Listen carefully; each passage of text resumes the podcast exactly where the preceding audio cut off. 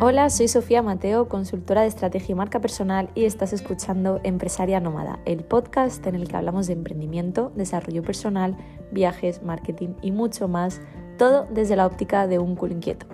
En este episodio vamos a hablar sobre ennicharse y los miedos que suelen surgir en este concepto, sobre todo para aquellos perfiles de emprendedores que se consideran multipotenciales y que por tanto al tener muchas aficiones y hábitos les cuesta un poquito más la idea de pensar en centrarse en un único público. En este episodio me voy a centrar en desbancar y eliminar la mayoría de miedos que hay alrededor de este término y lo voy a hacer con un ejemplo de una empresa que seguro que conoces. Así que si eres una mente inquieta, este espacio es para ti y comenzamos.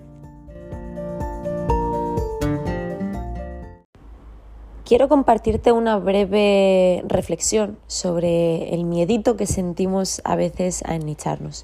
Y es que el concepto de nicho ha dado la sensación de que enfocarse en un nicho significa, primero de todo, que solo puedes dedicarte a una cosa y eso, si eres multipotencial, eh, tienes muchas aficiones o intereses o quieres desarrollar un gran proyecto, parece que da mucho miedo y te quedas corto.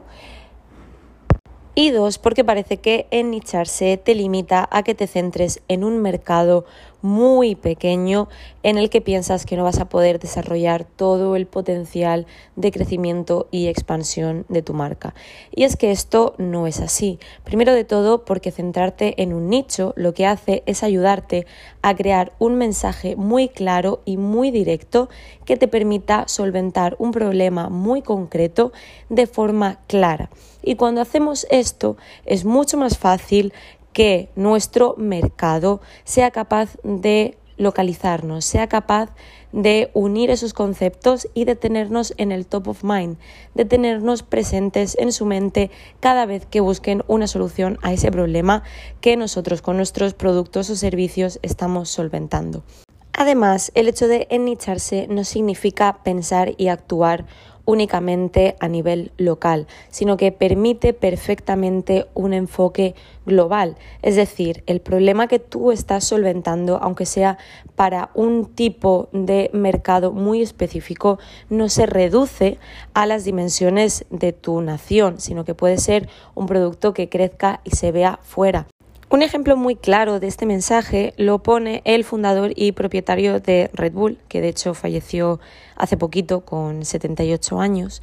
Y es que cuando él creó la marca de Red Bull, lo hizo pensando en que fuera una marca de bebida energética. Él tenía muy claro que quería dedicarse a las bebidas energéticas para deportistas de deportes extremos.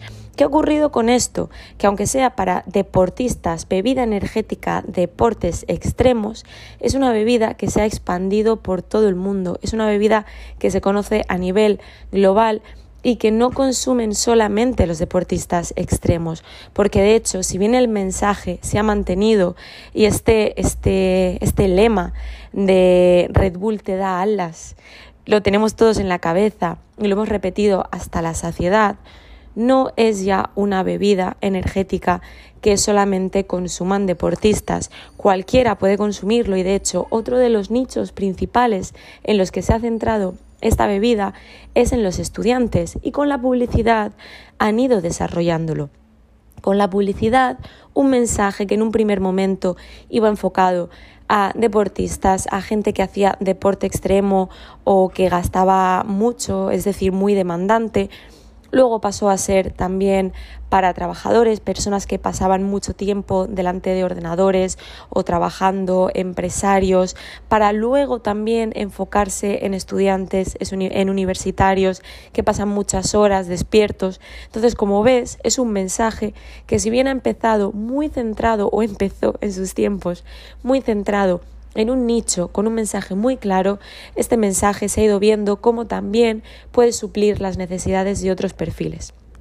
Pero, si desde el principio intentamos abarcar absolutamente a toda la población, lo que estamos haciendo es dispersar el mensaje y de forma genérica, en vez de solventar el problema de unos pocos, estamos simplemente pasando de largo porque no conectamos con nadie a la vista de una población mucho más amplia y genérica.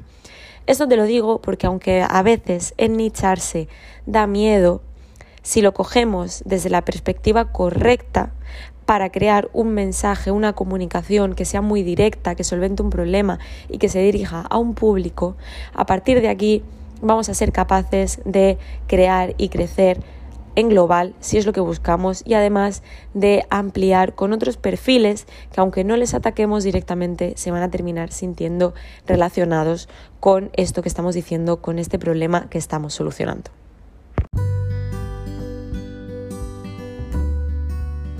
Y esto ha sido todo por hoy. Si te ha gustado, déjame una valoración para ayudarme a llegar a más personas. Y recuerda que puedes encontrarme en Instagram, en arroba soy o contactarme a través de mi web pequeñasdosis.com. Nos vemos en el próximo episodio.